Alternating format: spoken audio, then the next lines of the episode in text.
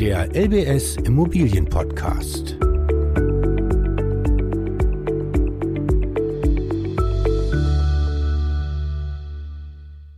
Hallo und willkommen zur zweiten Folge des LBS Immobilien Podcasts. Heute wollen wir, wie zuletzt angekündigt, über den Immobilienverkauf per sogenanntem Bieterverfahren sprechen. Und wer in Immobilienanzeigen schon mal gestöbert hat, der hat vielleicht auch schon mal ein Angebot entdeckt, wo der Verkäufer einen Mindestpreis für die Immobilie angesetzt hat und die potenziellen Interessenten dann darauf ein Gebot abgeben konnten. Also sowas wie eine Auktion und damit ein Verfahren, das viele sicherlich von eBay auch kennen dürften.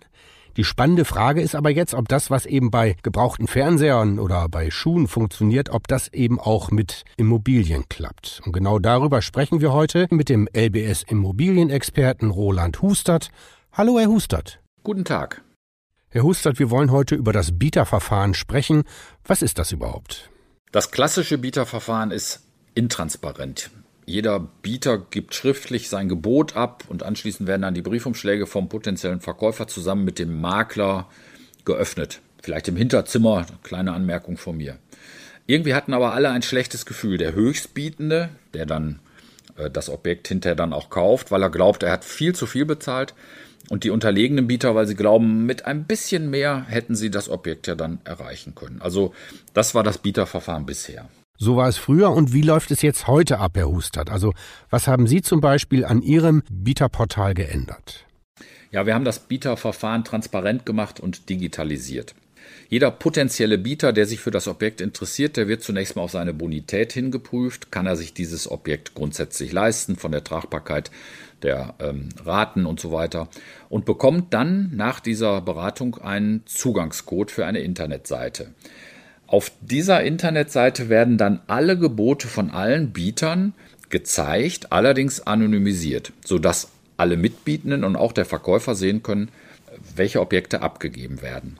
Und dann ähm, wird eine Beats-Zeit festgelegt, das könnten zum Beispiel drei Tage sein, und am Ende des Verfahrens äh, können dann alle Mitbietenden sehen, wie sich die Gebotslage entwickelt hat. Und damit ist sichergestellt, dass der Höchstbietende nicht deutlich über den anderen Geboten liegt und die Niedrigbietenden wissen, um wie viel höher das Höchstgebot war. Das heißt, es findet aber schon ein Wettbewerb unter den Käufern statt. Ja, aber das ist jetzt ja auch so, auch ohne Bieterverfahren. Äh, das Bieterverfahren hat eben den großen Vorteil, dass jeder in aller Ruhe für sich entscheiden kann, wie viel ihm die angebotene Immobilie wert ist. Und dann kann er auch nochmal nachlegen, wenn es ein höheres Gebot von, jemand, Gebot von jemandem anders gibt, wenn ein anderer mehr geboten hat. Übrigens gibt es nicht so einen Versteigerungseffekt am Ende der Beatzeit, denn jedes Gebot verlängert die Beatzeit hinten um einige Minuten, sodass man immer nochmal überlegen kann, ob man nochmal nachlegen möchte. Und der Höchstbietende bekommt dann den Zuschlag oder wie ist das? Nein, das ist nicht zwingend. Die Entscheidung fällt alleine der bisherige Eigentümer. Ganz viele möchten, dass ihre Immobilie in gute Hände kommt, das kann man auch verstehen und da zählt eben nicht allein der Preis. Wenn der Verkäufer den für ihn passenden Käufer ausgewählt hat, dann geht es dann mit dem Käufer zum Notar. Herr Hustert, wie sind denn jetzt nach den ersten Monaten Ihre Erfahrungen mit diesem neuen Verfahren der Preisermittlung? Also wir erleben immer wieder Überraschungen. Mancher wollte sein Objekt seinem interessierten Nachbarn verkaufen und hat dann im digitalen Bieterverfahren festgestellt, wie viel sein Objekt wirklich wert ist. Der Nachbar hat übrigens mitgeboten. Also es passiert ganz viel. Ähm, ich glaube, es ist eine gute Möglichkeit, äh, den Markt zu testen. Was ist das Objekt wirklich wert? Und ich würde so zusammenfassend sagen, wir haben nur positive Erfahrungen gemacht. Und für welche Immobilien eignet sich, ich sage mal, so eine Auktion? Also der Begriff Auktion gefällt mir nicht so gut. Ja, das ist, klingt so nach äh, Zuschlag und dann hat man das Eigentum.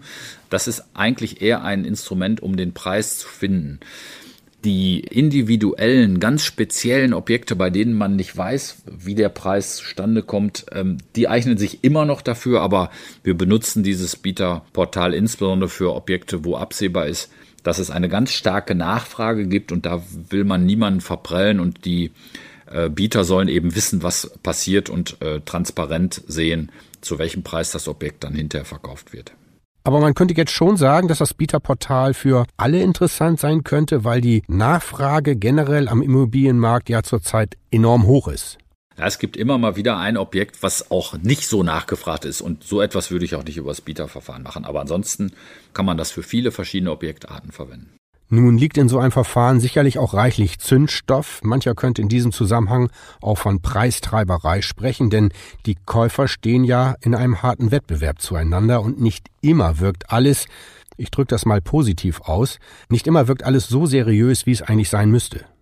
Ja, das ist ja ein Teil des Problems und aus unserer Sicht ist das Bieterportal dann eben auch ein Teil der Lösung. Natürlich ist die Nachfrage nach Wohnungen und Häusern an vielen Orten so extrem, dass Immobilien heute schon immer wieder teurer äh, verkauft werden als der ursprünglich angebotene Preis. Aber niemand weiß, was passiert. Das läuft dann alles so irgendwie unter der Hand. Irgendwer bietet noch irgendwie mehr. Äh, oder es gibt ähm, subjektive Kriterien, warum jemand dann das Objekt bekommt und die anderen erfahren davon gar nichts. Und das äh, Bieterverfahren schafft hier echte Transparenz für alle Beteiligten. Das neue Bieterportal erklärte uns Roland Hustert. Vielen Dank für die Information. Ich danke auch. Wer sich jetzt über das Bieterportal der LBS und Sparkassen informieren will, findet weitere Infos beispielsweise unter lbsi-nw.de. Ich sage Tschüss und bis zur nächsten Folge.